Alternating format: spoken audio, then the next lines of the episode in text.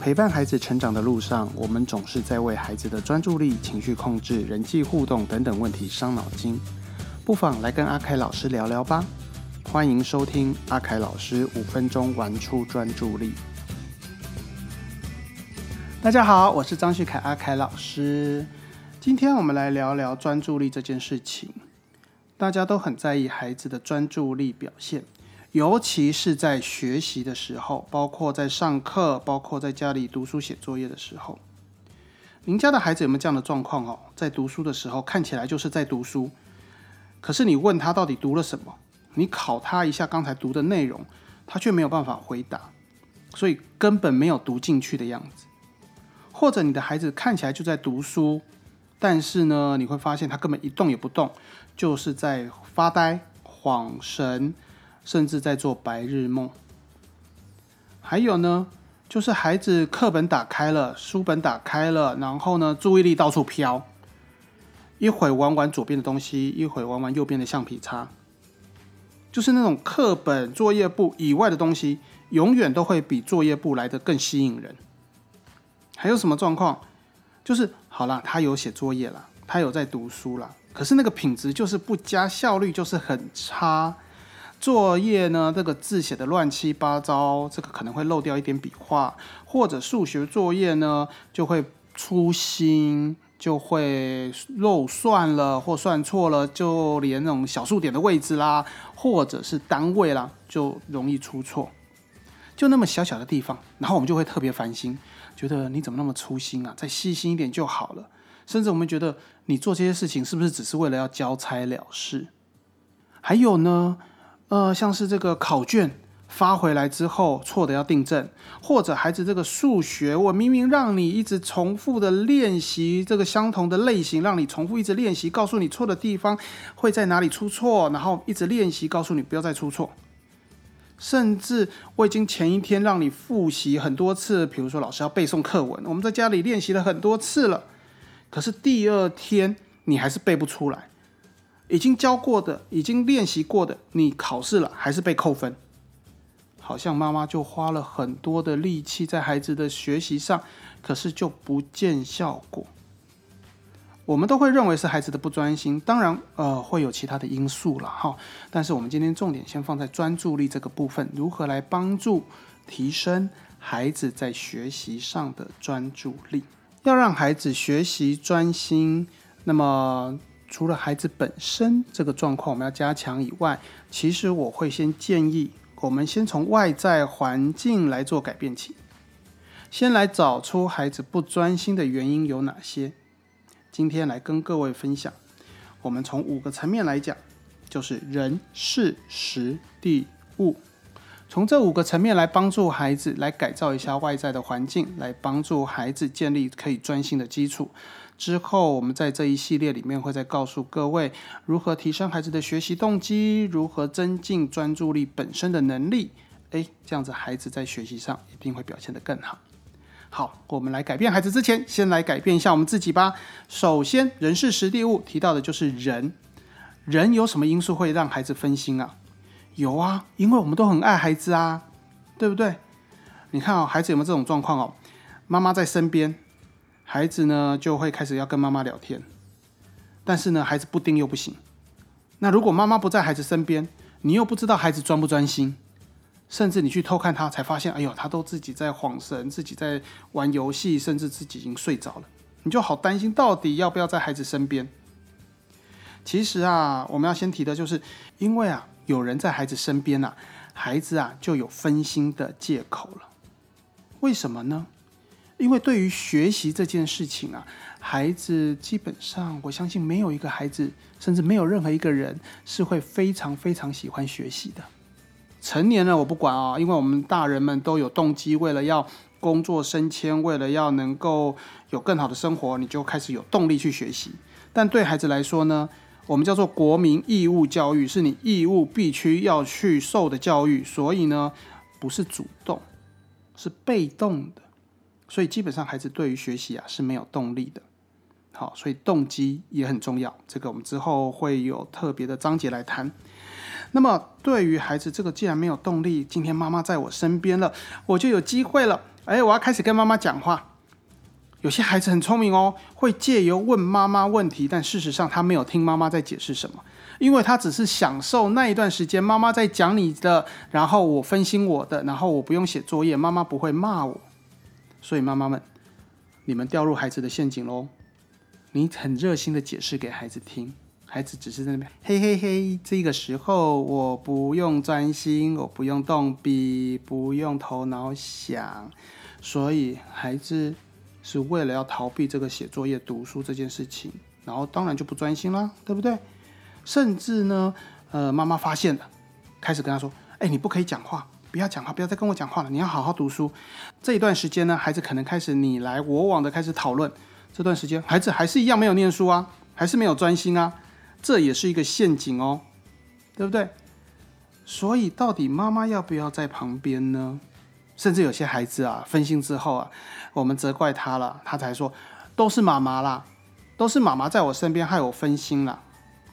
其实也没有错，因为有时候大人在孩子身边就是一个压力来源，孩子会害怕、会担心、焦虑。到底你们要对我做什么？你这样看着我，到底我现在下笔写这个字对不对？算这个算式对不对？孩子开始。不止害怕、不专心，甚至慢慢的没有自信，甚至会导致爸爸妈妈误打误撞的变成了直升机父母。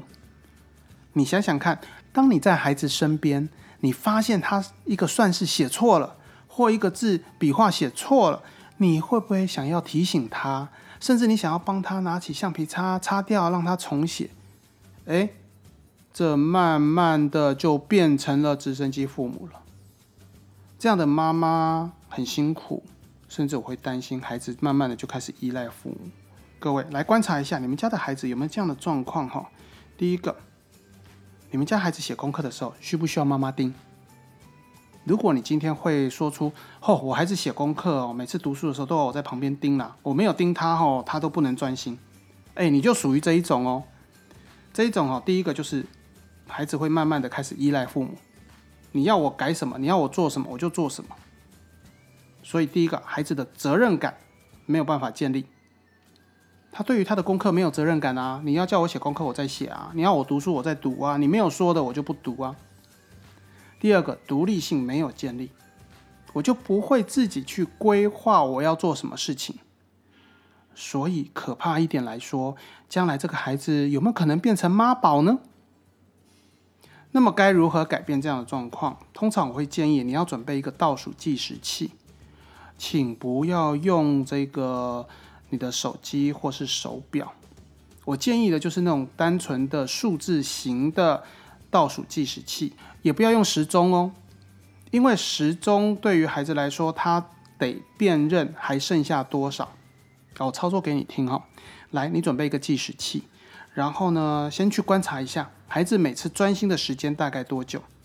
我跟你讲，不会太久了，顶多就三分钟了。你就可以先定个三分钟，然后告诉孩子，给他一个任务：三分钟之内，你这个国语呢，这个生字呢，要写两行，够少了吧？三分钟要好好写哦。好，三分钟时间到了，你把它拿来给妈妈检查。好，那么你就把这个计时器按下去，然后妈妈就可以退开了。让孩子自己去写作业，然后当妈妈听到这个倒数计时器的时间到了，哔哔哔，就提醒孩子，哎，来，妈妈检查一下。当孩子检查这个作业，觉得他写得好，给他一些称赞，然后再准备再闯下一关。如果没有表现好，没有写完，那对不起，那要再来一次。其实这过程当中啊，这个检讨的过程，其实就让孩子稍微休息一下了。适当的休息可以帮助孩子更专心哦。所以利用这样的方式，不是让孩子这个完全放牛吃草般的这种放松哦。所以这种放松会让孩子比较容易拉得回来，继续做他该做的事情。刚才说了，为什么不要用时钟？你用倒数计时器，他直接看到我还剩下多少时间，我要赶快加快我的速度。如果用时钟呢？很多妈妈会用时钟，然后告诉他现在呢十点十分，我给你到十点十三分，好，你要写完。好，中间过程中，孩子看一看时钟，这个指针在哪里呀？到底在十一、十二？到底是算十一还是十二啊？到底好算十二好，那我还剩下我要到十三，十三减十二哦，还有一分钟。他的头脑要花在运算去计算我还剩下多少时间，专注力就自然不在功课上了。所以为什么我会建议要用倒数计时器是这个原因了哈。好，再来我们再看第二个状况，家里是爸爸妈妈跟孩子，还是有爷爷奶奶呢？家里的爷爷奶奶是不是特别关心的这个孙子啊？要小心哦，不要让我们的关心造成孩子的分心哦。当然，爷爷奶奶、阿公阿妈这个疼孙子，这个绝对没有问题，只是在什么时候疼，疼的表现什么时候要展现出来。当我们看到孩子很认真的在写功课，我们就可能在有意无意的就当下就告诉孩子：“哇，你很棒哎，你很专心在写功课哎。”这时候又让孩子抓到机会了。爷爷，你看我的字写的好不好看？哦，好看，好看，你的字写的真漂亮。爷爷，你看我还会算数学哦，你来看看我这个数学算的对不对？哦，你这个数学这一题没有错，算对了，一加一等于二。哎，这过程中你感觉到你在。称赞这个孩子，事实上他的专注力就从他原来的功课转移到爷爷身上了，所以又分心喽。所以记得在这样的状况之下，我们怎么去改变？当孩子表现的好的时候，我们去记录，诶，他表现的好，刚才很专心，专心了多久？然后很专心在写功课，在写国字。等到孩子写完告一段落了，休息了，再来跟他说，诶，你刚才很棒哦，有很专心在写功课，你的这个字我觉得写的很漂亮，等等的。这样对孩子来说不影响他那时候的分心，又可以在事后增强他了解到我刚才的表现是好的，以后我要表现得更好，那当然就变更专心了。再来第三个状况，家里我们的孩子是不是有兄弟姐妹啊？这个哥哥姐姐呢，可能因为能力比较好啊，然后写功课可能速度比较快啊，或者他们自己有他们的规划，不在孩子这一个写功课的这个时间一起写功课。他可能已经在休息了，所以孩子会觉得不公平。为什么哥哥姐姐都可以不用写功课，甚至也会觉得弟弟妹妹为什么不用写功课？因为他们的还小，也没有功课，就是一直玩，所以孩子会觉得不公平。面对这样的状况，我会建议，其实让孩子去看一下，我的未来就会跟哥哥姐姐一样，越来越轻松。只要我现在好好努力的读书写功课。对于小的呢，哎，你现在是哥哥喽。你要建立一个好的榜样，让你的弟弟去学你哦。所以你现在要好好写功课，以后弟弟也会学你好好写功课。好，对小的要建立起他的榜样，那么孩子当然就会想要表现得更好，那专注力自然而然集中了。好，那么接下来我们再陆续的告诉各位更多的关于专注力的话题，以及帮助孩子更专心的方法。你们家的孩子有什么不专心的状况？您可以留言哦，告诉我。我们就为您孩子的一个状况，我们来特别设计一集，然后来告诉您怎么帮助孩子更专心。欢迎留言，也欢迎您分享、订阅、关注我们的节目。今天我们就到这一边，我们下次再见。